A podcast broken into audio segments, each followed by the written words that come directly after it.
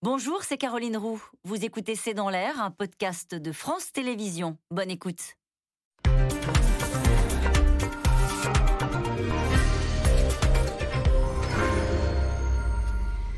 Bonsoir à toutes et à tous. Nous attendons vos questions, SMS, Internet et réseaux sociaux pour alimenter notre discussion. C'est une avalanche de plaintes qui attend maintenant les grands groupes comme Orpea et Corian. Malgré les dénégations des dirigeants, la pression ne retombe pas. Des familles qui racontent en détail les mauvais traitements, des soignants qui dénoncent des faux contrats et même des syndicats prêts à en découdre pour dénoncer l'entrave à leur action au quotidien. Les sénateurs, eux, ont choisi d'ouvrir une commission d'enquête. L'offensive est donc lancée de la part de tous ceux qui veulent mettre à jour un système qui a donc conduit à la maltraitance des résidents des EHPAD. Le privé est montré du doigt, y compris pour l'utilisation qui a été faite des fonds publics, mais les EHPAD à but non lucratif n'échapperont pas à ce grand déballage. EHPAD, les dérives d'un système, la colère des familles, c'est le titre de cette émission. Avec nous euh, pour en parler ce soir, Patrick Pelot, vous êtes médecin urgentiste au SAMU de Paris, vous êtes euh, président de l'Association des médecins urgentistes de France. Samuel Laurent est avec nous ce soir.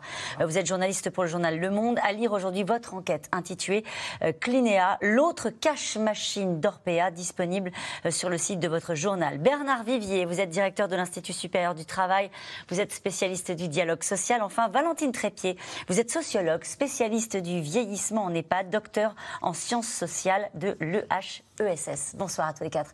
Merci de participer à ce C'est dans l'air en direct. On a franchi une étape euh, pour les familles. Cette fois-ci, elles ont la certitude, Patrick Pelou, qu'elles seront entendues. J'espère qu'elles seront entendues parce que, si vous voulez, il y a, quand même un passif.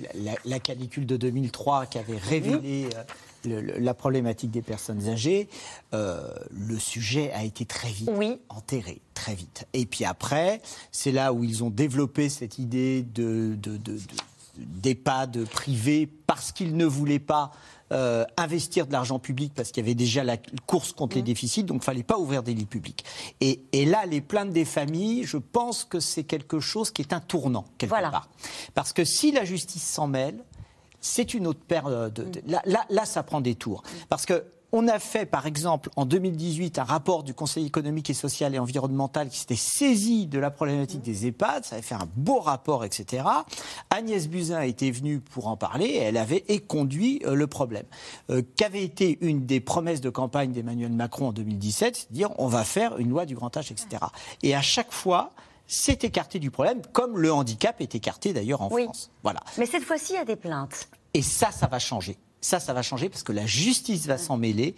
Et donc là, là, ça peut donner des, bons résultats. Hum. Avec, on, dit souvent la parole se libère. Euh, oui, la parole se libère dans cette affaire-là, c'est-à-dire qu'il y a des choses qui étaient, qui restaient peut-être dans le cercle des familles, on n'osait pas, parce que parfois certaines familles avaient même peur de mesures de rétorsion euh, dans les EHPAD. Cette fois-ci, elles se sont peut-être autorisées à tout raconter, à tout déballer. Et il faut, parce que nous soignants, et, ce qu'on voit notamment euh, avec les, structures d'urgence, les SAMU en mm. France, qui font souvent euh, la médicalisation et de la permanence de soins des EHPAD, des maisons de retraite, etc., ce qu'on voit depuis des années nous met hors de nous. Quand on avait fait cette pétition en 2018, 800 000 signatures, on savait qu'il y avait un problème. Et donc, merci aux journalistes qui ont fait ce boulot, qui ont révélé ça. Merci aux familles de porter plainte, parce qu'il faut, il faut vraiment euh, prendre en charge maintenant, euh, avec intelligence et humanité, le, vieillissement et les personnes âgées. Samuel Laurent, vous recevez au journal des nombreux témoignages oui, euh, Depuis que cette affaire a, vu le jour. Qui s'est libérée. Alors moi j'ai travaillé spécifiquement sur les cliniques d'Orpea, qui est donc la filiale de clinique s'appelle Clinia. Oui, on va en parler. Ouais. Souci. mais c'est vrai que depuis que l'article est sorti, j'ai reçu juste depuis ce matin quatre ou cinq témoignages euh, documentés de gens qui effectivement... Avec des dossiers, hein, je ne sais pas si c'est comme ça, on en reçoit aussi à la rédaction de C'est dans l'air, des, dossiers, des, photos. des gens qui ont, qui ont, besoin effectivement et envie de parler de ces sujets qui effectivement je pense touchent énormément de familles en France en fait forcément. Euh, on a tous des parents qui ont été en EHPAD ou des grands-parents ou des arrière-grands-parents et, et on a tous vu ou, entendu parler de voilà d'affaires de maltraitance. Valentine Trépied, vous qui êtes sociologue spécialiste du vieillissement, je le rappelle, euh, quand Patrick Pelou parle de tournant, est-ce que vous avez cette impression aussi euh, que le fait qu'il y ait justement la volonté de déposer plainte, d'assumer, de demander des sanctions, de demander peut-être même des réparations, que c'est un tournant dans la façon dont on est en train de voir ce qui se passe dans les EHPAD? Et on va rentrer dans le détail parce que des révélations, on en a tous les jours. Alors tournant, euh, je, je, bon, je n'aurais pas assez d'éléments pour, pour euh, affirmer cela. En tout cas, euh, ce qu'on voit, c'est que des situations euh, de, de, maltraitance ou d'accompagnement vraiment dans des conditions inhumaines, enfin qui sont mhm. qualifiées d'inhumaines par, par le travail qui a été mené, euh, ce sont des, des révélations qui, qui, ne datent pas d'aujourd'hui. C'est-à-dire qu'il y a depuis, alors moi j'ai commencé mes travaux en 2010, euh, déjà en 2010, euh, il y avait des publications de professionnels, hein, de personnes directement concernées aussi. Des qui travaillaient dans les EHPAD? Tout à fait, euh, et aussi euh, des familles euh, qui publiaient régulièrement ces, ces, ces situations. Donc, euh... Qu'est-ce que vous voyez de nouveau dans la situation Justement, parce que vous êtes vraiment la spécialiste du dossier. Qu'est-ce que vous voyez de nouveau dans la façon, dans ce qui est en train de se passer? Nous, ce qu'on ressent de différent, c'est une émotion collective. Oui, alors effectivement, euh, il y a une, une, émotion collective là depuis une quinzaine de jours.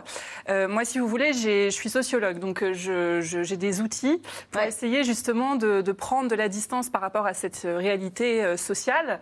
Et on peut être tous hein, et toutes se sentir concernés, être empathiques vis-à-vis vis-à-vis de, de, de, ce qu'on entend, etc. Quand on, on, fait du travail de recherche, mmh. euh, on, on s'aperçoit que la réalité elle est bien plus complexe que cela. C'est-à-dire? Euh, les, les, personnes âgées euh, ne sont pas un groupe, les personnes âgées dépendantes ne sont pas un groupe social homogène euh, qui vivent toutes de la même manière dans ces structures.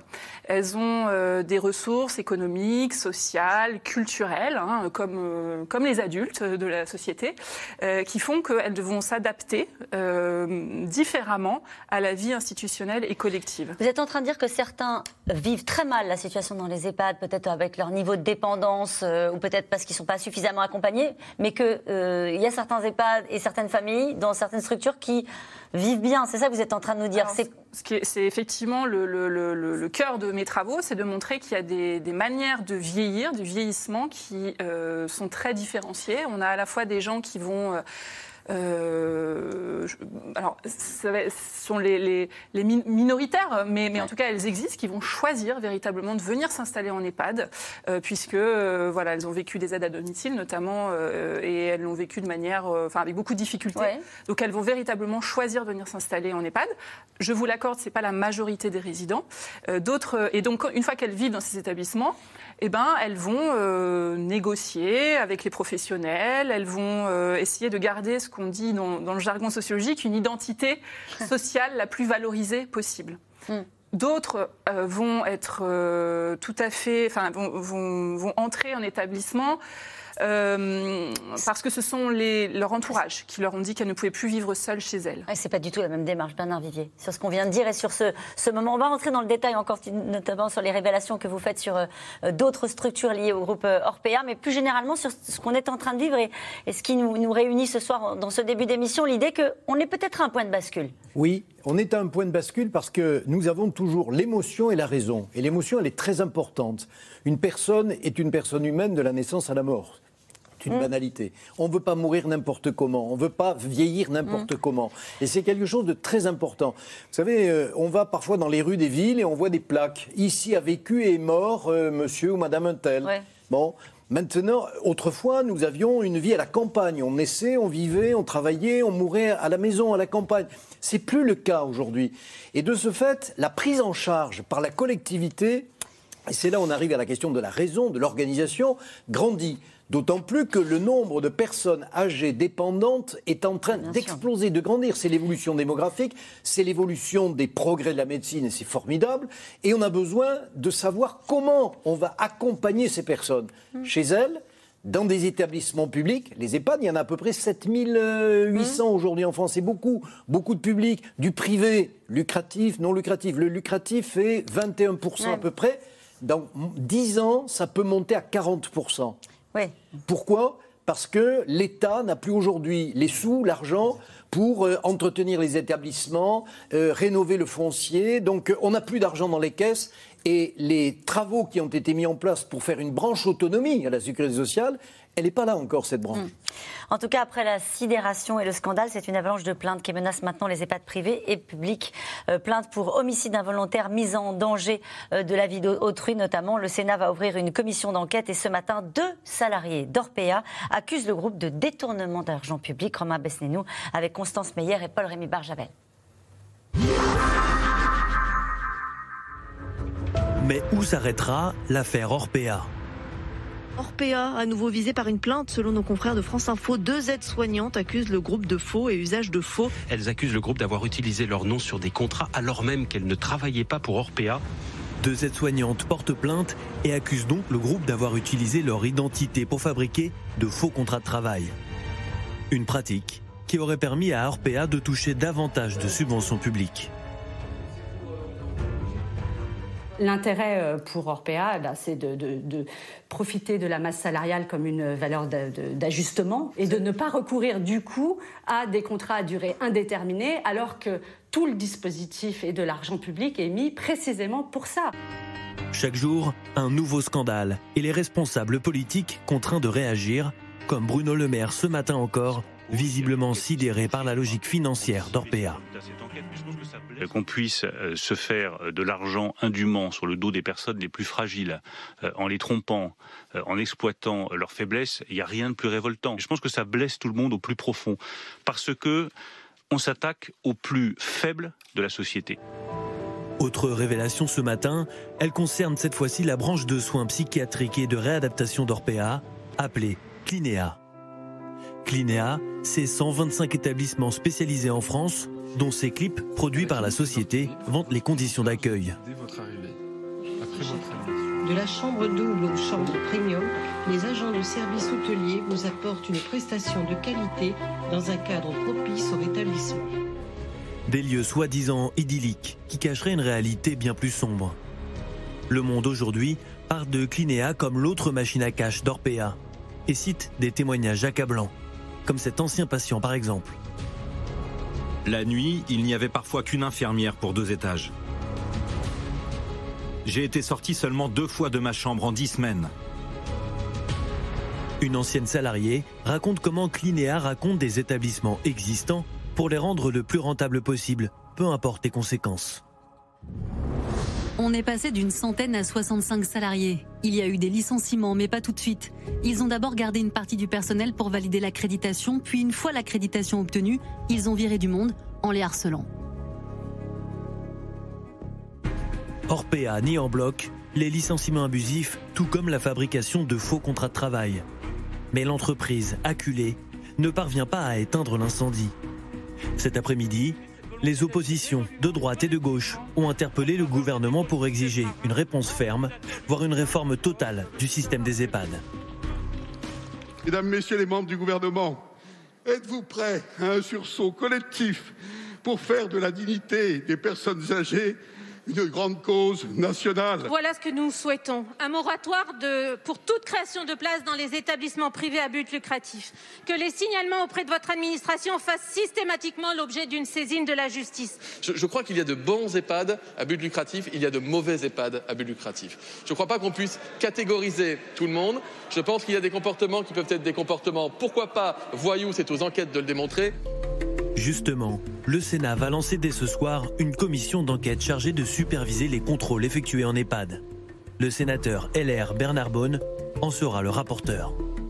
Il faudra faire des propositions, mais j'allais dire presque chiffrées. Parce que le problème, il sera toujours un manque de personnel au niveau des établissements comment donner une attractivité à ce secteur, comment les rémunérations euh, peuvent être un peu augmentées, comment en, fait mettre en place tous les éléments qui permettraient de mieux accueillir les personnes et de les accueillir avec beaucoup d'humanité et beaucoup de bienveillance. La commission prévoit d'auditionner tous les acteurs clés du secteur, de l'employé d'EHPAD au ministre de la Santé. Ils auront l'obligation de répondre sous serment aux questions des sénateurs. Allons de revenir dans un instant sur votre enquête, mais d'abord cette question. Hervé, dans le Morbihan, les EHPAD ne sont-ils pas familièrement surnommés depuis des décennies des mouroirs? Euh, certains, oui. Et, euh, et c'est vrai que quand on parle avec les collègues au niveau national, il y a des endroits où il ne fait pas bon. Il y, a des, il y a des endroits, mais même à Paris, où nous, quand on a des appels euh, au SAMU, on sait que de toute façon, il faut envoyer une équipe. Parce que l'infirmière, l'exemple que vous donniez là dans le reportage est juste. Il y a des personnels qui nous appellent la nuit, ils sont tout seuls pour 80 résidents et ils nous appellent et on, on y va, on, on y va et souvent vous avez des collègues qui nous racontent que d'un coup bah, ils ont fait la visite pour euh, remettre un peu tout le monde euh, à peu près. Euh, parce qu'il y a la médicalisation, derrière. il y a plein d'établissements qui vous vendent la médicalisation, qui est en fait que sur le papier. Ouais. Euh, c'est vrai que c'est ce qu'on découvre aussi, Samuel Laurent, dans, dans votre enquête, c'est cette euh, volonté de, de s'emparer de, de, de structures, de refaire la décoration, de faire ce qu'on a vu, hein, des films de promotion très bien faits. Mais après, déjà, ce sont des, des services, vous regardez les codicils, qui sont payants. Et c'est là-dessus que les marges se font. Oui, le problème, c'est qu'on est sur des groupes qui sont des groupes privés, qui ont des actionnaires, qui veulent maximiser leurs bénéfices. Et particulièrement concernant Orpea, c'est une politique qui a atteint des degrés assez, assez poussés, où vraiment on va chercher le moindre poste de bénéfice possible, la moindre possibilité de, de rentabiliser. Téléphone. C'est par exemple ouais. le téléphone surtaxé. Très longtemps, voilà, quand vous aviez un numéro de téléphone dans la chambre chez Orpea, c'était surtaxé. Orpea prenait une partie euh, à sa charge. Et tout est comme ça. C'est euh, c'est ce que dénonce Victor Castanet dans son ouvrage. C'est les marges arrière aussi qui sont pratiquées par Orpea, ce qui permet quelque part de détourner finalement de l'argent public parce que c'est les départements qui vont payer les couches dans les, les protections dans les EHPAD et c'est Orpea qui va empocher la marge arrière de ces protections. Donc euh, donc c'est vraiment tirer l'argent tout le temps et effectivement mettre en place une belle vitrine pour attirer quelque part le chaland, pour dire regardez cette clinique comme elle est jolie, on va vous mettre des belles photos avec derrière des services qui sont pas forcément à la hauteur. En tout cas dans l'enquête que j'ai menée, les témoignages que j'ai eus montrent que c'est pas. Alors Orpea, vous le rappelez d'ailleurs dans l'article, c'est ouverture, respect, présence, écoute, accueil. Oui. C'est la promesse du, l'acronyme. du- du groupe euh, Orpea. Donc là, vous parlez pas précisément des EHPAD, mais de maisons médicalisées. Euh, Expliquez-nous. En fait, euh, Orpea a pris un secteur qui s'est monté euh, sur le, sur le fait que l'hôpital public euh, voyait ses moyens diminuer, euh, a été mise en place petit à petit euh, une privatisation de ce qu'on appelle les soins de suite, qui sont donc les soins, les, les convalescences en gros. Quand vous avez une grosse opération lourde que vous devez rester à l'hôpital pendant trois semaines, aujourd'hui l'hôpital public peut plus vous accueillir. Donc on vous envoie dans des structures qui peuvent être privées ou pas, mais Orpea a saisi ce marché-là. Et après sur les cliniques psychiatriques, où pareil, quand vous n'êtes pas dans un état de crise aiguë, on vous envoie dans des établissements qui peuvent être gérés par le privé.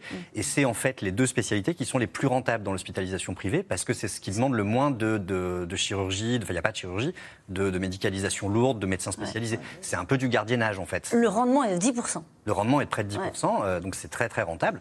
Et Orpea s'est euh, beaucoup emparé de ce secteur. euh, Et, et avec des témoignages, peut-être on, on peut y revenir un instant, on en a vu quelques-uns dans, dans- dans le reportage, euh, de patients qui ont découvert alors la facture à la sortie pour vous raconter cette histoire d'une jeune fille qui arrive pour de l'anorexie, qui est en dépression, qui est en crise, ouais. qui est en crise, et, et- et quand elle arrive et on lui fait signer des contrats, elle a 25 ans, elle est majeure, elle peut le faire, et puis à la sortie, bah, sa famille découvre la note. quoi. Exactement, et ça c'est très souvent parce que typiquement dans ces cliniques-là, Orpea assume le fait que les chambres proposées sont des chambres individuelles. Or, la sécurité sociale et les mutuelles vont pas toujours vous les rembourser. Donc vous avez un reste à charge. Une chambre chez Orpea dans ces établissements-là, c'est 280 euros par jour. Euh, et elle, il lui restait presque 200 euros par jour en fait qui était pour sa poche. Donc à la fin de, de son séjour qui a duré une dizaine de jours, elle s'est retrouvée avec 2000 euros euh, de facture. Avec un entretien, un quart d'heure avec un psy pour voir, d'après son récit, euh, un psy à peine 15 minutes par jour.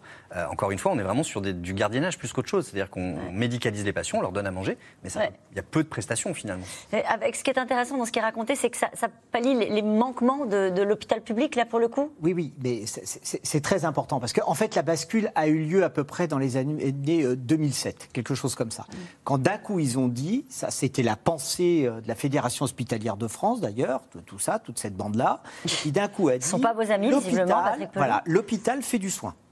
La rééducation, la réadaptation, c'est plus pour lui. Et donc, il y a eu un élan, qui n'a d'ailleurs pas été arrêté euh, du temps du quinquennat d'Hollande, qui a été de dire on vend les soins de suite réadaptation. Or, les soins de suite réadaptation, eh ben, ce n'est pas du gardiennage. C'est toute la structuration fonctionnelle pour les malades qui ont fait, même les jeunes. Et, et donc, tout ça, ça a été en fait donné euh, au secteur privé lucratif. Mais pourquoi on ne pouvait plus assumer à l'hôpital Non, parce qu'il fallait faire des économies. Parce que sans Mais visiblement, c'est rentable. mais oui, mais pour eux, c'est rentable. C'est pour ça que je vous dis qu'il y a Ouais. eu quelque part, ils se sont filés un truc qui était rentable, mais pas fou, ils vont pas prendre un truc qui est pas rentable, Mm. parce qu'il faut faire vivre les actionnaires et avoir des dividendes. Et du coup, à l'heure actuelle, l'hôpital, bah, il a plus cette soupape pour évacuer les lits d'aigus vers les soins de suite rééducation. Et donc, du coup, souvent l'hôpital est encombré parce que justement, on attend des places en soins de suite réadaptation. Ouais. Ce qui est que vous avez toute une logique par rapport au système de santé. Et là, en fait, ce qui est révélé avec les EHPAD, ce qui est révélé, bah, c'est à nouveau non seulement la place du handicap qui n'est plus Oui. considérée par l'hôpital public, deuxièmement, les économies absolument scandaleuses qui ont eu lieu sur l'hôpital public pour réduire les déficits, et qui en a bénéficié les, établissements euh, cotés en bourse. Bernard Vivier, je voudrais avoir votre sentiment sur cette plainte qui a été euh, déposée par deux soignantes, euh, donc pour faux et usage de faux, et qui accusent le groupe d'avoir utilisé leur nom pour multiplier des embauches abusives. Donc là, c'est du détournement de fonds publics? Oui, très clairement. Là, si on utilise les noms de personnes pour empocher de l'argent, c'est effectivement très très grave. C'est du pénal, c'est évident. Bon, ça pose toute la question de la gestion des personnels. Les- ces établissements manquent de personnel. Et les personnels qui sont euh, recrutés ne sont pas au, au bon niveau. Il y a aujourd'hui des efforts qui sont faits, y compris par des Orpea ou Corian ou d'autres, pour mieux recruter, faire de la formation professionnelle qualifiante, euh, pour euh, ne pas avoir trop de CDD, parce que l'utilisation des CDD est énorme, et il faut essayer de transformer ces CDD, c'est-à-dire des contrats à durée déterminée, en contrats permanents, des contrats à durée indéterminée. Il faut des efforts de rémunération, et, et tous ces groupes essayent d'avancer. Mais il y a une grosse difficulté de recrutement, d'encadrement et aussi de dialogue social. Mais là, l'objectif, c'était quoi Euh, La technique, c'était quoi? C'est de dire on fait des faux des CDD pour, euh, pour récupérer des fonds publics? Non, c'est- ce qui a été dit dans votre reportage. C'est-à-dire que d'un coup, quand l'accréditation passait, tout ça, c'est de la tarte à la crème, la qualité, parce que la qualité, c'est généralement leurs copains qui font leurs critères qualité, et les critères qualité de ces grandes boîtes, c'est fait en fait pour avoir encore plus de dividendes. Et deuxièmement, c'était recruter du personnel pour montrer au moment de l'accréditation, on est en effectif, et dès que l'accréditation, ce que vous avez dit dans votre d'accord. tout le monde était déboulonné. Ouais. Et en plus de ça, on sous-paye le personnel. Donc, du coup, vous avez du personnel qui n'est pas qualifié. Et donc, d'un coup, c'est- ce qui avait été dénoncé par le Conseil économique et social, c'est ce que tout le monde dénonce, mais on ne fait surtout rien. Rappelez-vous toujours du rapport Attali, le rapport Attali sur euh, les, les- ce qu'on pourrait faire en France, dont l'un des rapporteurs était Emmanuel Macron, qui disait il faut embaucher largement, puisque vous avez deux équivalents temps plein en Allemagne pour les personnes dépendantes. En France, on est en dessous de 1. Eh bien, en fait, on n'a rien fait. Samuel Laurent, le personnel, est-ce que vous avez eu des gens de, qui Oui, travaillent dans, dans, dans ces, dans ces cliniques Beaucoup, euh, qui, euh, voilà, l'ambiance n'est pas, est pas toute rose. Euh, Ouais. euh, ce que j'ai eu beaucoup, mais on va peut-être y venir après, c'est des, c'est des gens qui étaient syndicats, qui étaient Ouais, on va en syndicalistes, parler, qui étaient responsables syndicaux. Mais il y a le surmenage, la tension été- entre les personnels Oui, ce que tout le monde vous décrit, c'est des tensions terribles. C'est des, des nuits où les infirmières sont toutes seules, où il y a une seule personne pour gérer un étage, deux étages. Euh, J'ai eu plusieurs récits où on ferme les portes, on enferme les patients parce que vous êtes, euh, parce qu'il n'y a pas les moyens en fait de les laisser se balader, donc on va les, on va les verrouiller à un moment donné dans un étage. Après, pour l'histoire des personnels tournants, c'est aussi euh, parce que très souvent les contrôles sont annoncés à l'avance.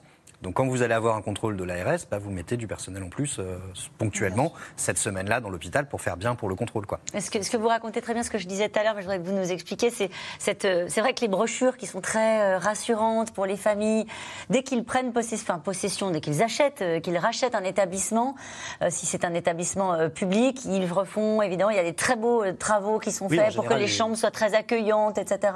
En général, les locaux sont très propres, très beaux. Effectivement, ça fait beau sur la photo. Après, ce qu'on voit moins, c'est la réalité des choses. C'est-à-dire qu'on va, mais bon, ça c'est un peu, c'est accessoire. Mais Ouais. vous allez avoir des chambres très froides, des chambres trop chaudes, des douches qui fuient, des choses. Ça ressemble un peu à des hôtels ibis. Il y a un peu ce côté-là. C'est-à-dire que sur le C'est pas du tout accessoire, parce que vous racontez d'ailleurs dans votre article, il y a un témoignage de quelqu'un qui met son conjoint qui finit par, et, et- et- et- et qui a froid, il va acheter un radiateur parce que parce qu'il a froid. A reconnu qu'il y avait, enfin, Clina a reconnu qu'il y avait eu des soucis de chauffage à ce moment-là. Euh, mais c'est vrai que c'est un problème quand vous avez une personne qui sort d'une très lourde opération et qui, qui a froid dans sa chambre. Après, il y a la question de la, la prestation sur la nourriture, hein, qui est à peu près la même Ah, chose que chez Orpea. C'est 4 euros par jour. Donc, euh, la même personne, le même patient qui, en 3 semaines, perd 7 kilos parce qu'il n'arrive pas à manger, qui est diabétique, à qui on devrait donner normalement un plateau spécifique, qui finalement a le même plateau que tout le monde.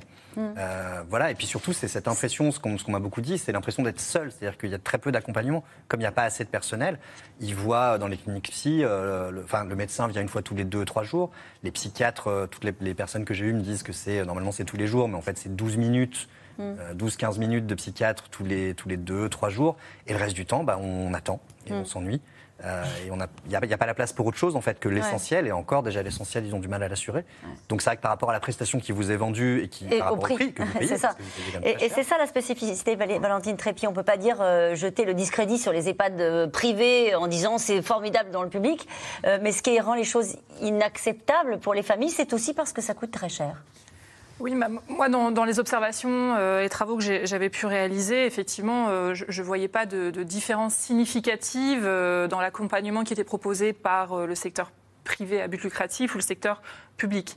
Même s'il y a des variations en termes de, alors vous l'avez dit, des bâtiments, euh, il va y avoir un peu plus de, professionnels euh, issus du secteur euh, des animations dans les établissements privés à but lucratif que dans le, que dans le secteur public. Mais en règle générale, moi, ce que j'avais pu montrer, c'est que les professionnels des EHPAD sont en fait pris dans des injonctions contradictoires en permanence. C'est-à-dire que d'un côté, euh, il va y avoir dans les brochures, vous en avez parlé, euh, une injonction, enfin en tout cas, oui, une injonction au maintien de l'autonomie euh, des personnes âgées en EHPAD. Ce, ce- ce terme d'autonomie, il se retrouve de partout euh, dans, dans- dans ces brochures, que ce soit dans le public ou dans le privé. Et finalement, la réalité euh, quotidienne, qui était plus pour moi, pas tant une norme d'autonomie qui organise les pratiques professionnelles et les existences, les existences pardon, dans, de- dans ces structures, mais plutôt une norme de dépendance, Ouais. voilà, totale et entière à l'établissement. Alors les groupes qui sont visés se, défendent, hein, naturellement. Euh, la patronne de, Corian explique euh, qu'il y a eu 28 faits possibles de maltraitance qui ont été euh, signalés. Elle dit en général, nous le signalons aux ARS et nous intervenons, nous prenons des mesures. Oui, il ne faut pas avoir l'effet zoom pour fusiller les cas graves. Il y en a des cas graves. Il y en a dans le public, on ne les a pas encore euh, mis sur la Oui, table. Il y en a ouais. dans le privé. La, la question de fond, il y a deux questions. Il y a évidemment détecter, repérer les abus, les dénoncer, les, les, Mmh. les, les- les sanctionner. Ça, c'est c'est lourd et c'est grave. Et l'enquête qui a été menée est une enquête à charge, bien sentie, évidemment. Là, il faut y aller. Mais il y a tout le travail de fond. Hein, il y a eu un rapport, le rapport Dominique Libaud. Qu'est-ce qu'il y a eu comme rapport Oui, sur ce sujet rapport chaque, très- chaque- chaque soir, je découvre un rapport. Un- rapport Il faudrait qu'on les rassemble sur le plateau la prochaine fois. hein. Oui, mais vous savez, le, le rapport. Libaud sur la dépendance, on peut l'assimiler au rapport Rocard de 1991 sur les retraites. Et le rapport fondateur, qui est très important Mm. et qui démarre sur trois chiffres. En 2015, il y avait 1 265 000 personnes âgées dépendantes. En 2030, il y en aura 1 500 000 et en, 2000 et en 2050, il y en aura 2 235 C'est-à-dire, on n'a pas le temps aujourd'hui de structurer et on n'a pas l'argent. Qu'est-ce qu'on fait aujourd'hui? Heureusement, il y a des, des entreprises qui se mettent en branle pour apporter ces services. Mais il faut répondre aux besoins de fonds. C'est pas forcément en 2050 mettre 2 millions de personnes dans les EHPAD. On peut aussi revenir Et chez ça, bien soi. sûr, avec d'autres solutions. Exactement, c'est ce qu'on appelle le soutien à domicile, pas le maintien à domicile. le Mais ce qu'on découvre là, euh, Bernard Vivier, c'est l'utilisation aussi qui est faite de l'argent public qui est mis au service de la gestion du grand, sa- du grand âge. Et euh, le, le ministre de la Santé euh, le rappelait tout à l'heure. Il a dit qu'il y a eu 40 000 recrutements en cours euh, de, de personnel. Il a expliqué qu'il y a eu 5 milliards qui avaient été mis pour la gestion du grand âge, la création d'une cinquième branche.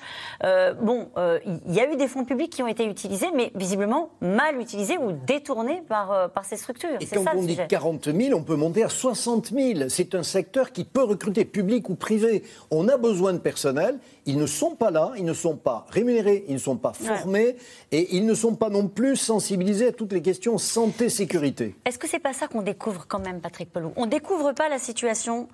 euh, ou alors on a voulu fermer les yeux et c'était bien confortable peut-être collectivement. Mais est-ce qu'on découvre pas cette espèce de montage euh, parfois financier qui est fait avec les mutuelles Je sais pas si c'est vous qui le racontez. Je crois que c'est vous qui le racontez dans le Monde euh, où on, on dit aux patients alors comment vous couvre votre mutuelle? Bah du coup on va on va financer de telle et telle manière avec encore une fois une partie des fonds qui est financée par des fonds publics. Amusez-vous juste à inverser les choses, Oui. c'est-à-dire que ce scandale qu'on voit sur les EHPAD, vous le déclinez sur les crèches, par exemple, pour les enfants. Vous imaginez le chantier Oui. que ce serait et le scandale sans nom. Là, ça fait des années que tout ce dont on parle, nous, professionnels de terrain, mais c'est aussi valable pour les collègues de médecine de ville, les infirmières, tout le monde sait ce qui se passe là-bas. Et ce qu'il Y compris faut- ces montages. mais oui, les, Oui. les- les montages et tout. Et si vous voulez, il faut casser une logique. Il faut casser la logique du fait de dire que nous sommes avec une temporalité par l'âge qui fait que si jamais vous êtes avec une petite perte d'autonomie, pouf, on vous place. Ça, c'est pas possible. Et en fait, ce que veulent les concitoyens, toutes celles et ceux qui nous regardent, c'est de rester chez eux le plus longtemps Ouais. possible. Donc il y a toute une logique. Deuxièmement, il y a toute une logique en termes de gériatrie pour l'accompagnement, la prévention. Donc vous voyez, il y a, il y a tout. Et en fait, là, c'est là où on retombe sur la politique, pour pas dire sur la philosophie de vie qu'on doit avoir collectivement. C'est comment on vit ensemble, comment on accepte les handicaps et comment on évite finalement qu'une logique qui soit qu'une logique marchande s'empare du Et on ira voir tout à l'heure à la fin de l'émission comment ça se passe au Danemark. C'est à peu près ce que vous racontez là. Deux choses rapidement. Euh, la commission des affaires sociales du Sénat qui s'empare du sujet, est-ce que c'est une bonne chose Très bien. C'est très bien C'est très bien. J'étais contre le Sénat, je suis totalement pour le Sénat voilà. Très bien. Et la deuxième chose sur laquelle je voudrais qu'on revienne avec vous, euh, Samuel Laurent, c'est sur le taux de remplissage. Vous racontez très bien que dans ces structures-là, il n'y a pas un lit vide. Ah non, il faut que ce soit rempli en permanence. Mais parce qu'on est encore une fois dans cette obsession de la rentabilité et de la marge, qui est vraiment une marque d'Orpea, mais je pense que Corian n'est pas très différent. C'est-à-dire qu'il y a des Oui, ou d'autres groupes, hein, d'ailleurs, il y a pas que. Ou d'autres groupes comme Domusvi, qui est possédé par des fonds financiers privés, euh, ce qui a donné des choses pas terribles en Angleterre où ces fonds ont fait faillite et que du coup vous avez des EHPAD, enfin, des chaînes d'EHPAD entières qui ont été euh, placées en faillite, ce qui Mhm. poser des questions. Mais c'est vrai que ça pose cette question de euh, des groupes comme, Cor- comme Corian ou comme Orpea, ils se développent à l'international. Orpea, ils ouvrent des cliniques en Chine, ils ouvrent des, des EHPAD en Ouais. Chine. Et pour financer ce développement international, eh ben, euh, quelque part, c'est un peu le contribuable français qui va aller y, participer indirectement. Ouais, Euh, et en fait, pour les financer, il faut faire de la marge. Pour faire de la marge, il faut la faire sur les EHPAD en France. Donc, c'est la qualité de soins en France. C'est finalement la question de est-ce que la santé doit être gérée par des entreprises comme, euh, comme on vend des boîtes de petits pois? Mm. Euh, Est-ce que le public peut faire face aussi? C'est une le- autre question que posait tout à l'heure Bernard Vivier. hein. voilà, mais est-ce que c'est forcément le privé marchand? On peut imaginer des solutions mutualistes, on peut imaginer Ouais. des solutions associatives. On n'est pas forcément obligé de le marchandiser avec des actionnaires derrière. C'est vrai que c'est la question que ça pose aujourd'hui. Euh, Est-ce que déléguer au privé, c'est une bonne idée si le privé n'est pas contrôlé? Parce que par ailleurs, l'autre question qui est vraiment à poser, c'est effectivement que faisaient les ARS, que faisaient les départements pendant ces années? Pourquoi il n'y a pas de contrôle inopiné? Pourquoi on n'a pas de, de- de structure de contrôle assez importante pour aller euh, s'imposer à ces groupes et leur dire là, ça suffit, ça va pas, la qualité n'est pas respectée quoi? Et encore une fois, je fais une fixette, mais contrôle, y compris voir si les gens sont maltraités, ce qui est évidemment euh, le sujet numéro un, mais aussi pour euh, gérer- voir si, comme, si la- les fonds publics sont gérés de manière euh, Parce que euh, finalement, convenable. c'est- beaucoup, beaucoup d'argent. hein. Alors en tout cas, c'est une autre menace qui plane sur Orpea, une plainte que pourraient déposer des syndicats pour discrimination et entrave à l'activité syndicale. Le groupe avait mis en place, selon eux, une organisation maison aux ordres de la direction. La CGT fait remonter d'autres histoires comme celle-ci, vous allez voir, édifiantes. Barbara Steck, Juliette Perrault et Constance Meyer. C'est un témoignage glaçant. Cette aide-soignante travaille pour un établissement de santé privé en Île-de-France. Par peur des représailles, elle préfère rester anonyme. Il y a quelques années, ses responsables lui auraient demandé de falsifier un dossier médical. La chose qui m'a le plus choqué, c'est le souci qu'on avait eu avec un patient qui est donc euh, tombé.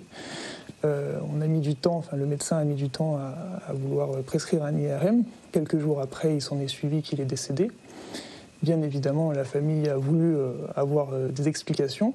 Ils ont donc demandé le dossier médical. Les actes médicaux qui auraient dû être faits n'ont pas été faits, donc on nous a demandé, à moi, à plusieurs collègues, de falsifier le dossier médical.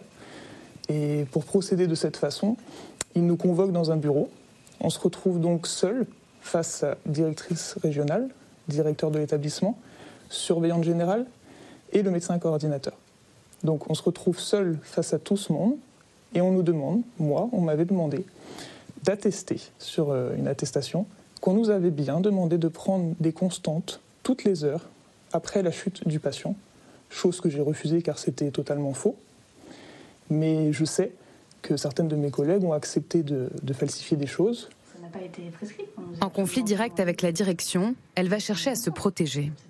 Ça m'a poussé oui, totalement à me syndiquer, à me protéger, à me dire que c'est pas possible, il faut se protéger et aussi pouvoir dénoncer tout ce qui, tout ce qui se passe et les conditions de travail des, des salariés. Une liberté de parole qui dérangerait certaines directions du secteur comme chez Orpea, où le simple fait de se syndiquer semblerait dans certains cas se retourner contre les salariés.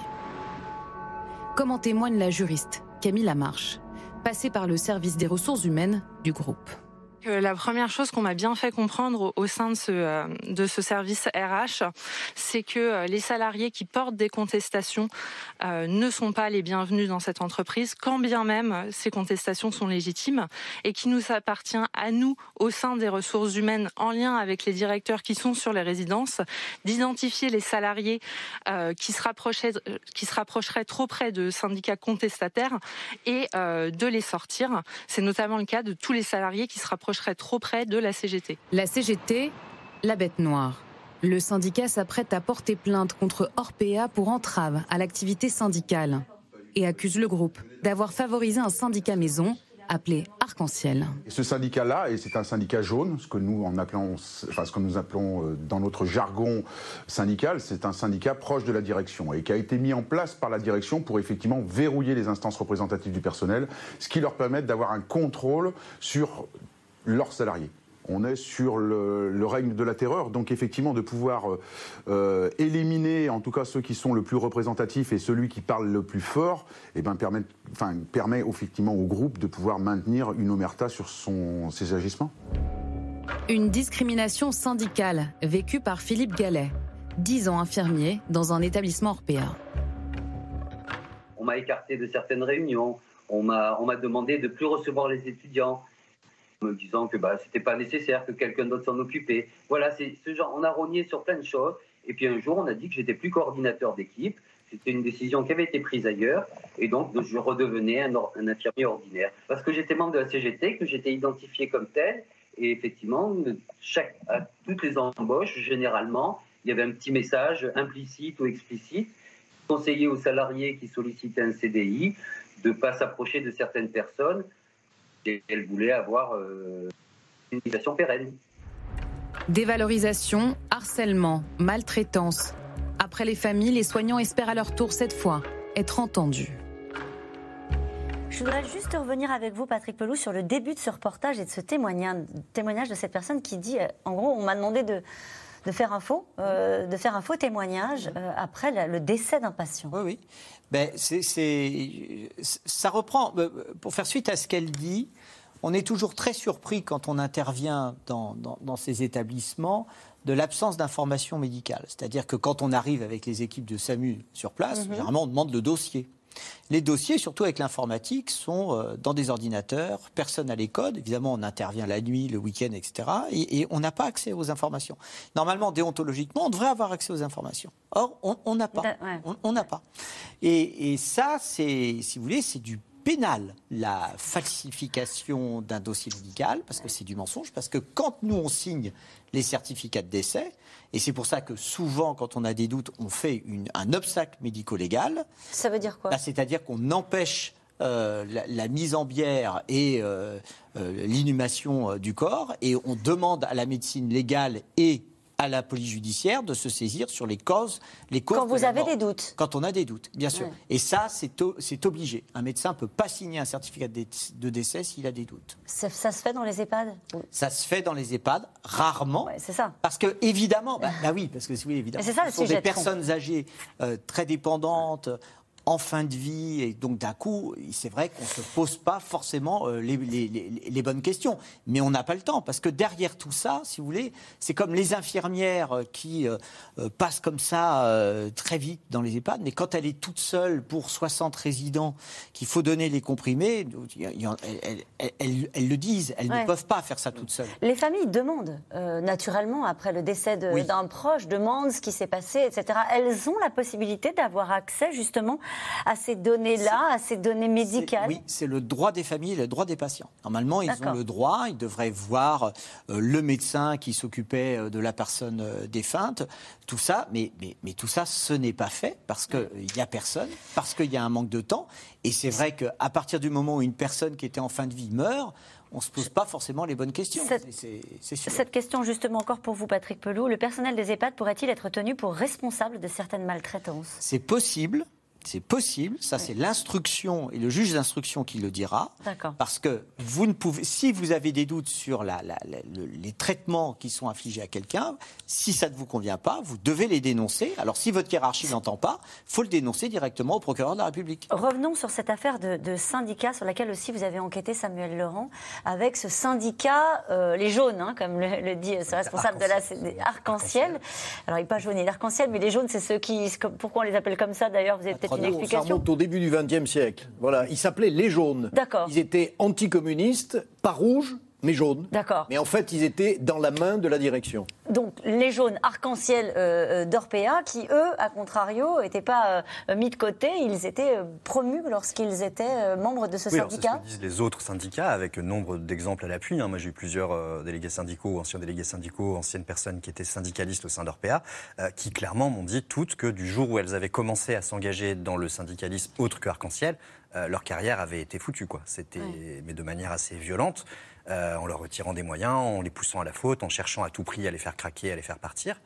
Euh, et des témoignages comme ça, il y en a vraiment des dizaines. Quoi. C'est vraiment un truc assez systématique euh, qui montre bien que voilà qu'il y avait une volonté de pousser dehors les syndicats reven- revendicatifs et de mettre à contrario euh, ce syndicat arc-en-ciel en avant en lui faisant gagner à lui des avantages. Donc quand il y avait une augmentation, quelque chose, c'était le syndicat arc-en-ciel qui l'obtenait. Mm. C'était pas la CGT, c'était pas les autres. De manière à petit à petit évincer en fait les autres syndicats. Ce qu'il y avait derrière, c'était quoi? C'était la volonté de qu'il n'y ait pas de remontée, euh, qu'il y ait pas de, sur, notamment sur les- le manque de personnel. C'était quoi ce qu'il y avait Oui, derrière, à c'était la votre avis volonté d'avoir un- d'avoir euh, moins de revendications salariales, moins de revendications du personnel euh, de manière générale en termes d'embauche ou en termes de moyens. Et, et le silence dans, dans les rangs. C'est pour ça qu'Orpea avait pris des acteurs pour infiltrer la CGT. c'est l'histoire, effectivement, Ça, qui a c'est l'histoire qui est 2014. incroyable qui a eu en 2014. Alors allez-y, c'est quoi Et cette ils histoire ont infiltré la CGT avec des acteurs. D'accord La CGT s'en est aperçue avec un qui a fini par craquer en disant non, mais j'ai été recruté par Orpea pour vous infiltrer. Et cet été, Orpea a proposé 4 millions d'euros à la CGT pour qu'ils abandonnent leur plainte. Alors, faut préciser que ça a été, Orpea a été relaxé en justice faute de preuves dans cette, dans Dans cette, affaire, Mais d'accord. Il y a énormément, énormément, énormément de documentation. C'est le canard enchaîné notamment qui Bien a été sûr, sorti. c'est, euh, c'est relativement. Mais il n'y a pas eu de condamnation d'Orpea sur cette affaire-là précisément. C'est grave pour le spécialiste du dialogue social que vous êtes, Bernard Vivier Ou est-ce que ça se passe dans d'autres entreprises Alors, je ne voudrais pas minimiser la situation. Non, mais allez-y, allez-y. Objectivement euh, scandaleuse. On, on- on ne fait pas ces pratiques-là. Mais je voudrais, sans la minimiser, montrer que ça, euh, indiquer que ça se voit dans quantité d'endroits. C'est pas spécifique aux EHPAD? Non. Et, et ni, ni le privé ni le public. Ni le public. Simple, ni, Ah. le, ni le public. ni le public. Donc ne faisons pas le procès du privé hein, dans cette émission. Bien sûr. Deuxièmement, euh, nous avons un dialogue social qui est très fragile dans ce monde-là.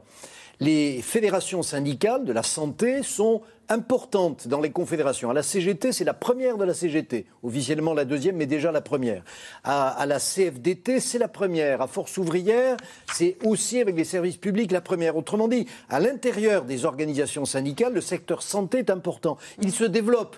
L'avenir du syndicalisme, c'est davantage dans les services, dans la santé, que... dans les mines et les électriciens gaziers, hein, sans être désagréable. Hein. Moi, voilà, c'est pas l'industrie qui est porteur pour le monde syndical, c'est ce secteur-là. Donc les enjeux sont là. Et ce sont des secteurs qui se structurent dans le dialogue social. C'est très délicat, très difficile. Une entreprise comme Corian, par exemple, a signé un accord sur le dialogue social avec FO, la CFDT, l'UNSA. Bon, la CGT n'a pas signé, enfin, en tout cas, pas Ouais. cet accord-là.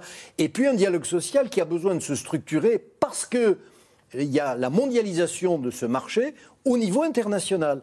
Et là, pour l'instant, ce dialogue social, il n'est pas encore, il marche pas assez- aussi vite que le de- qu'on le devrait parce que l'économie et le marché avancent trop vite pour l'instant. Il y a eu des mobilisations des salariés euh, de- des EHPAD. Bien sûr.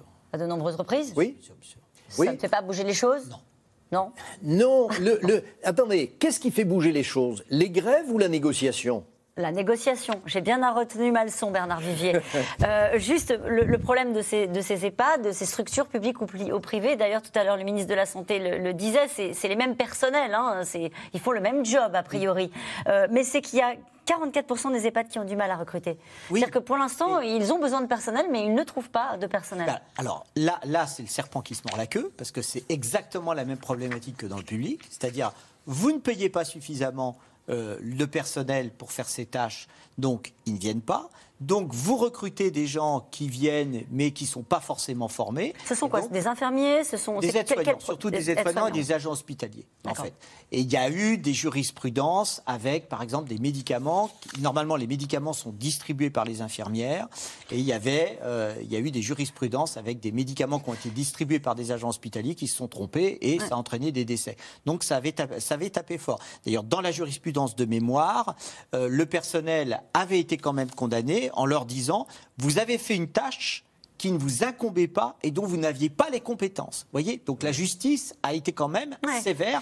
Et, et- et tout ça- ça veut dire, si vous voulez, que le système leur profite, en fait, parce que ils n'embauchent pas euh, correctement avec des bons salaires le personnel, donc du coup ils font encore des économies. Donc le système de tous les côtés leur sert. C'est ça qui est un scandale sans nom. Euh, 66% des personnes euh, dans les EHPAD ont besoin d'aide pour se lever, se coucher et s'asseoir. Euh, 3 sur 4 pour se déplacer. Et 93% ont besoin d'aide pour faire leur toilette. Donc les gens qui sont, les personnes qui sont dans les EHPAD sont des personnes, clairement, vous parliez tout à l'heure d'autonomie, euh, qui n'ont plus d'autonomie et qui ont, qui ont besoin de, qui ont besoin, qui ont besoin d'aide. Enfin, quand les, chi- les 93% ont besoin d'aide pour faire leur toilette, euh, si vous on reprend les chiffres que vous donniez tout à l'heure, deux personnes par étage, euh, ça, ça va être rapide les toilettes, quoi.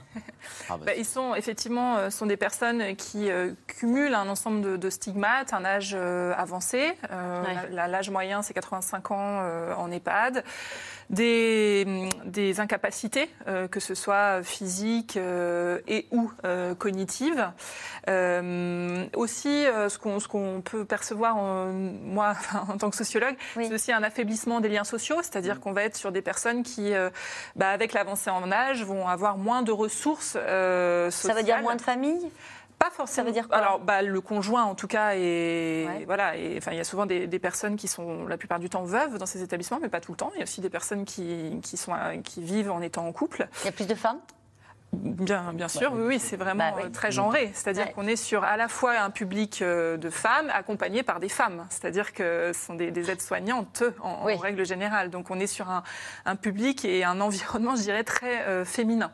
Euh, voilà. Donc ce sont effectivement des, des personnes. Mais, mais si vous voulez, il faut faire attention. C'est-à-dire que euh, certes, elles ont des, des pertes d'autonomie, on va dire cognitive ou et ou physique, mais certaines d'entre elles ont besoin d'une aide pour euh, notamment faire leur toilette. Elles ont, euh, et c'est- là qu'il y a un, un dysfonctionnement à mon sens, c'est-à-dire que euh, les professionnels devraient, en tout cas, et, et ont ça en elles, hein, ces professionnels, ont, envie euh, de, de- de les accompagner dans ce maintien de l'autonomie, dans ce, ces- ces- voilà, cet Il y a cette accompagnement logique-là, il y a cette logique-là. euh, dans les EHPAD de, au maximum de les aider à conserver une part d'autonomie. Bah, c'est un vœu pieux, c'est-à-dire que c'est un mirage, c'est-à-dire que c'est la. D'accord. c'est- c'est- c'est- Mais par exemple, le- leur dire, euh, on va pas vous aider forcément à faire ça parce que vous êtes en capacité de le faire. Vous n'allez pas manger mixé parce que vous êtes en capacité de manger des choses euh, solides. Vous voyez ce que je veux dire? Ou est-ce que il y a un nivellement par le par le bas? C'est- c'est- c'est- Il y, y a cette norme d'autonomie qui est vraiment euh, très valorisée euh, Ouais. par, les pouvoirs, pu- enfin, par les pouvoirs publics, dans les textes législatifs, etc. Et puis finalement, ce que je vous disais tout à l'heure, plutôt euh, une norme de dépendance totale et, entière. Et c'est généralement ce qu'on appelle, personnel. Ouais. ce qu'on appelle, euh, ce qu'on appelle nous un phénomène de glissement, c'est-à-dire qu'en fait, une personne qui est en train de perdre son autonomie, si elle n'est pas sollicitée et le- la perte d'autonomie va s'aggraver. Ça va être la spirale infernale. Et, et c'est là où il y a vraiment une, orientation humaniste à avoir, parce que c'est très facile de, de faire dévisser quelqu'un et de lui faire perdre totalement euh, son On l'a vu au moment du Covid. Ah ben, bien les sûr. familles Et- disaient euh, et il vous est en train de et- partir. Bien sûr. Et vous laissez une personne qui a du Ouais. mal à marcher, vous la laissez au lit pendant trois jours, elle, marche ne plus. marche plus. Ouais. Il n'y a, il pas cette volonté-là parce qu'il manque des moyens. C'est Il manque de moyens, il manque de personnel, il manque de formation. Oui, remontons à la cause de la cause. Être chez soi, maintien Oui. domicile avec des proches aidants, ils sont à Ah peu oui. près 10 millions en France, avec une politique dans ce domaine, c'est une grande part de la réponse, c'est le rapport Libo.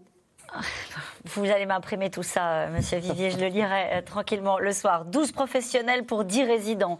Des appartements de 30 mètres carrés avec ménage, chauffage, soins, appareil médical. Ce n'est pas en France, mais au Danemark, à Copenhague, on a fait le choix de miser le plus possible sur l'autonomie. Juliette Vallon, Nicolas Baudry-Dasson.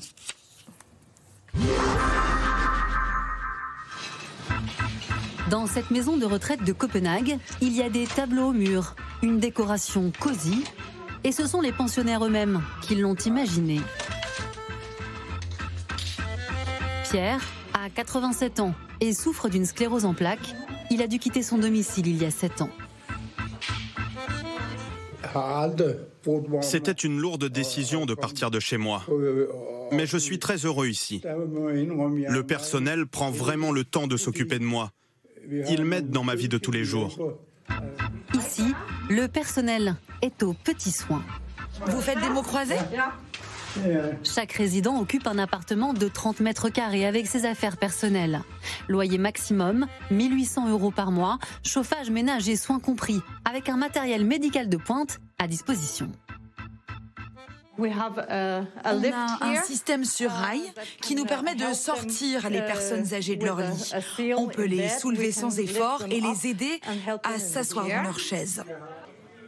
Dans cet établissement, on compte 12 professionnels pour 10 résidents, plus qu'en France. Les soignants ont du temps pour s'occuper de ces personnes âgées issues de tous les milieux. On a des gens qui étaient dans la rue pendant plusieurs années, qui vivent ici. Mais on a aussi des anciens dirigeants d'entreprise qui ont beaucoup d'argent. La maison de retraite au Danemark, c'est le dernier recours. Car ici, la politique mise en place pour s'occuper des seniors repose sur un principe, l'autonomie. Les personnes âgées sont maintenues le plus longtemps possible à domicile et ne sont pas isolées. Bonsoir, c'est Lona. Cette infirmière, qui travaille pour la mairie de Copenhague, rend visite deux fois par jour à cette vieille dame pour l'aider à prendre ses médicaments.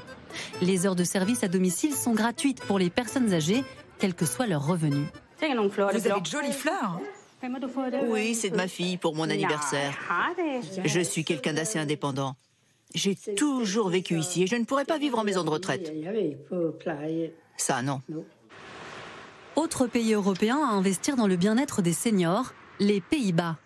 À 80 ans, Tony est toujours très dynamique et multiplie les activités. Ce jour-là, c'est cours d'informatique avec un bénévole. Comme ça, je reste à la page, dans l'air du temps. Et je suis heureuse d'apprendre tant que j'en suis encore capable. Avec son bar-restaurant, son salon de coiffure et même sa rue à l'italienne, sa maison de retraite ressemble plus à un club de vacances. Et tout le monde est invité à suivre la devise. Vivez votre vie. Le plus important ici, c'est que les résidents peuvent absolument tout faire. Ils veulent un chien, c'est d'accord. Cinq chiens, c'est d'accord aussi. Ils se saoulent tous les jours au bar, pas de problème. Ce soir-là, une fête sur le thème de la bière a même été organisée pour distraire les pensionnaires et les membres de leur famille. Paris réussit. C'est un moment très spécial. C'est vraiment très bien. En général, je ne fais pas trop la fête, mais celle-là, elle est vraiment géniale. Pays-Bas, Danemark, deux pays où il semble bon vieillir, mais avec une contrepartie. Là-bas, l'âge de départ à la retraite a été repoussé à 66 ans et pourrait encore reculer avec un objectif assumé, dégager plus d'argent pour financer la prise en charge des personnes âgées. En France, on est très... On était en train de discuter de ces images en se disant ils ont l'air heureux. hein. Oui, non, enfin, bon, les comparaisons euh, européennes euh, sont, sont- enfin, à prendre avec précaution parce qu'on n'est pas du tout sur les mêmes systèmes de protection sociale. Donc, euh, ça donne en tout cas des exemples euh, auxquels on pourrait aspirer. Et effectivement, c'est- c'est. Pas applicable en France, Bah, ça que vous on, voulez est sur, dire? on est sur des, des systèmes de protection sociale, encore une fois, qui sont pas, qu'on n'a pas les mêmes financements des politiques sociales, etc. Donc, Ils ont plus ou moins de moyens que nous? La Au Danemark, redistribution n'est oui. pas la même. Ah, hein. La redistribution n'est pas la même. Donc, euh, je- Ils, ils ont plus de moyens parce que c'est un pays qui a quasiment pas de dette. C'est la deuxième euh, marine commerciale au monde. Se-. C'est un pays très riche. Mais on pourrait faire pareil. On pourrait faire pareil, Mm. bien sûr. Bernard Vivier Il y, a, il y a un rôle important dans les pays scandinaves des municipalités, des collectivités territoriales. En France, nous sommes dans le grand tout étatique. hein. On a trois branches de la fonction publique, l'État, la- l'hospitalière et, et la fonction publique euh, territoriale.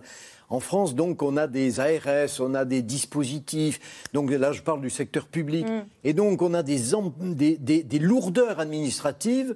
Et quand il y a la lourdeur administrative, il n'y a pas forcément au bout le sourire de, de grand-père ou de grand-mère. Voilà. Mm.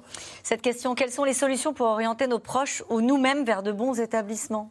J'imagine que vous devez avoir des gens qui vous posent des questions comme ça, peut-être dans leur courrier, comment faire?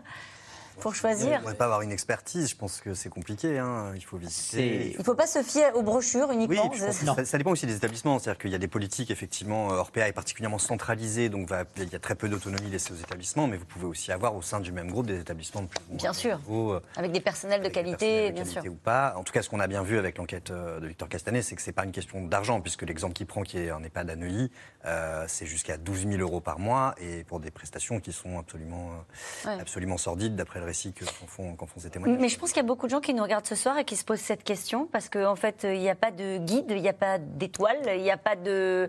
Euh, et en fait, on est assez démunis. Allez-y, je vous en prie. moi, peut-être pour euh, prendre un peu de recul, je dirais que c'est plutôt euh, à nous-mêmes, en fait, d'anticiper les choses, de se préparer à ce vieillissement euh, et, de réfléchir à comment on voudrait euh, vieillir euh, parce que ce qu'on voit dans On veut tous vieillir de la même manière, on veut vieillir heureux chez nous le plus longtemps possible. oui, mais à un moment donné, quand vous avez eu un AVC et que vous pouvez plus vivre chez vous parce que vous êtes dans un fauteuil roulant et que votre logement n'est pas adapté, il ah. faut, vous poser ces questions-là. Ça veut dire qu'il faut commencer à penser à un logement ah, adapté avant d'être ah, en perte d'autonomie. Effectivement, il faut anticiper les choses bien en amont puisque ce qu'on voit euh, quand même dans les travaux, c'est que plus on anticipe son vieillissement, plus on, se prépare, son vieillissement avec des incapacités, hein.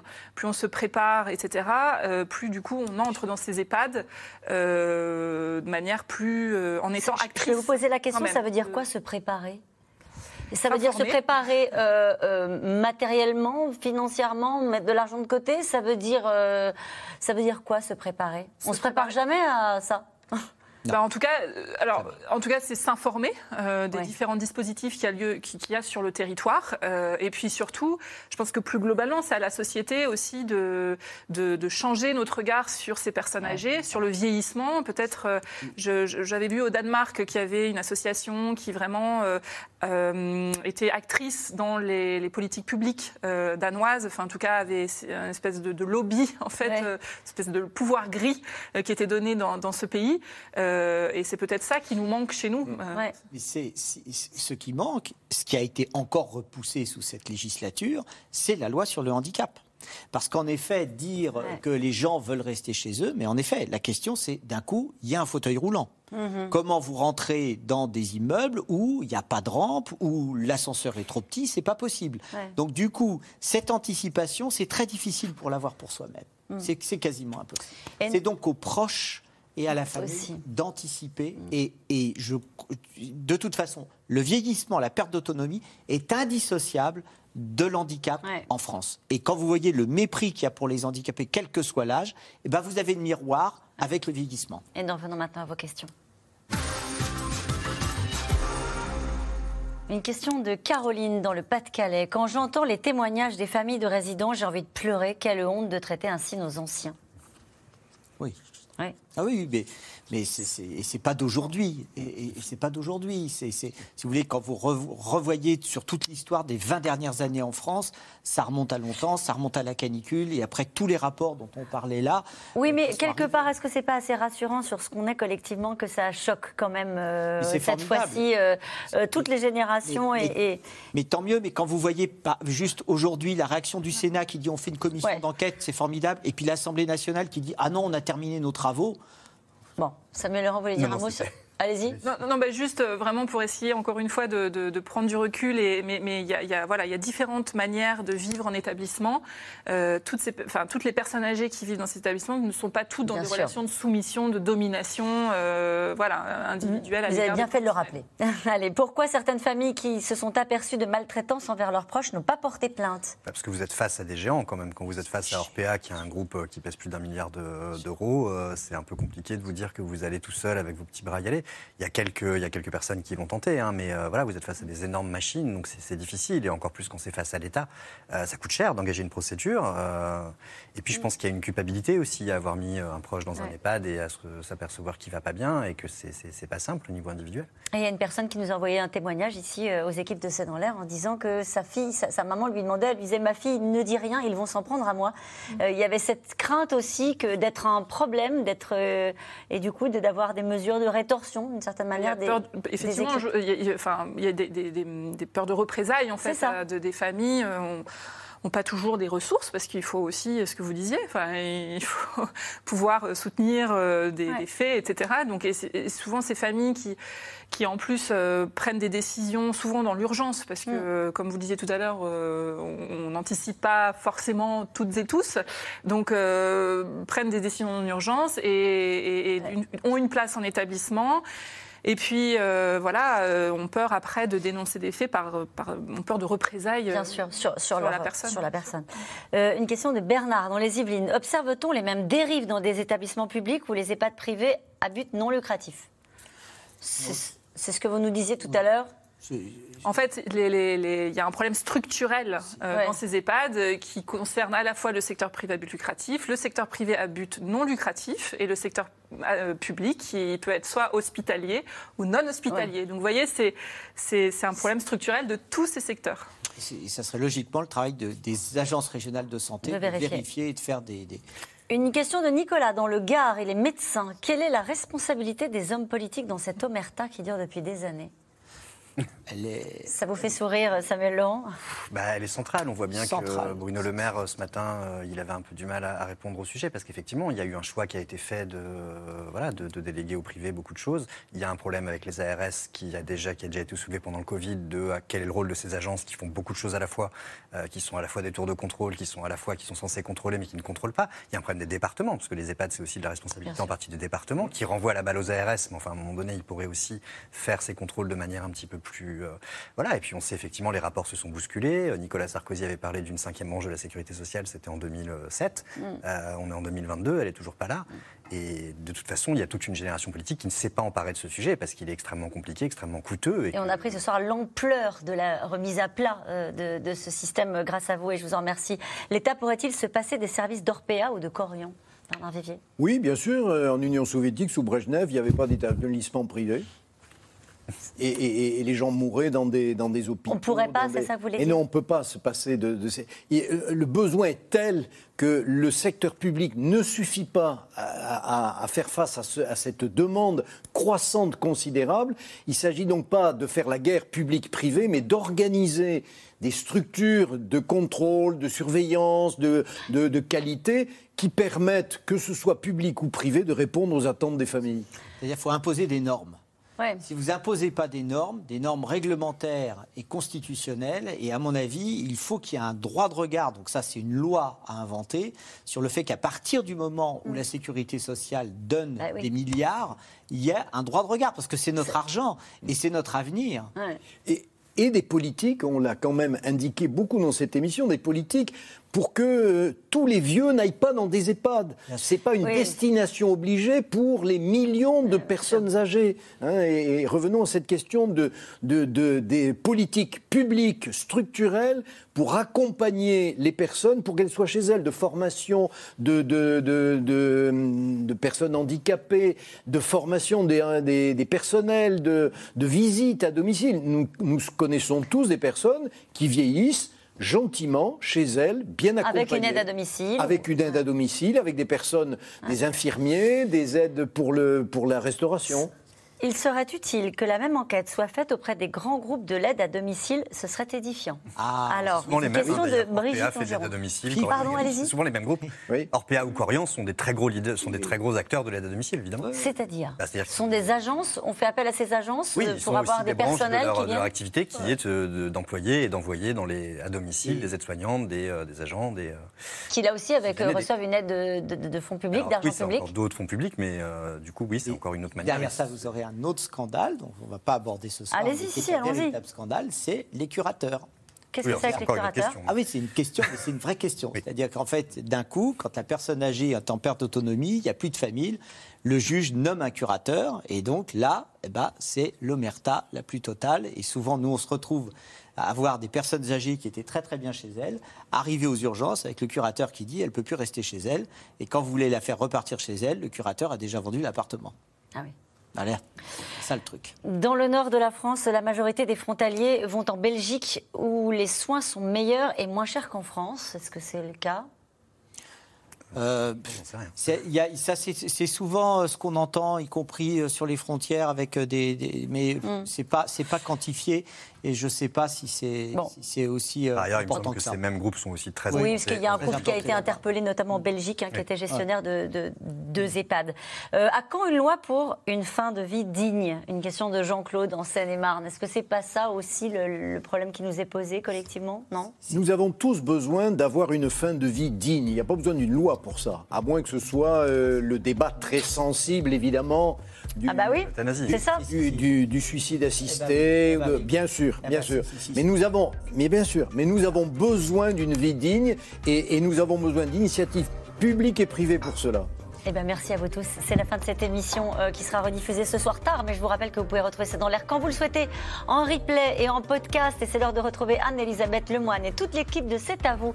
Bonsoir Anne-Elisabeth, au programme. Bonsoir Caroline. Il est très rare à la télévision depuis son départ de Matignon en juillet 2020. Édouard Philippe soutient le probable candidat Emmanuel Macron à la, à la, à la, à la présidentielle. Il lui a accordé son soutien. L'ancien Premier ministre est notre invité et commande pour nous l'actualité nationale et internationale. Et je vous rappelle que dimanche, on se retrouve en direct à 20h55 pour une émission spéciale présidentielle consacrée à la politique étrangère avec deux candidats, Marine Le Pen et Fabien Roussel. On se retrouve demain, 17h50.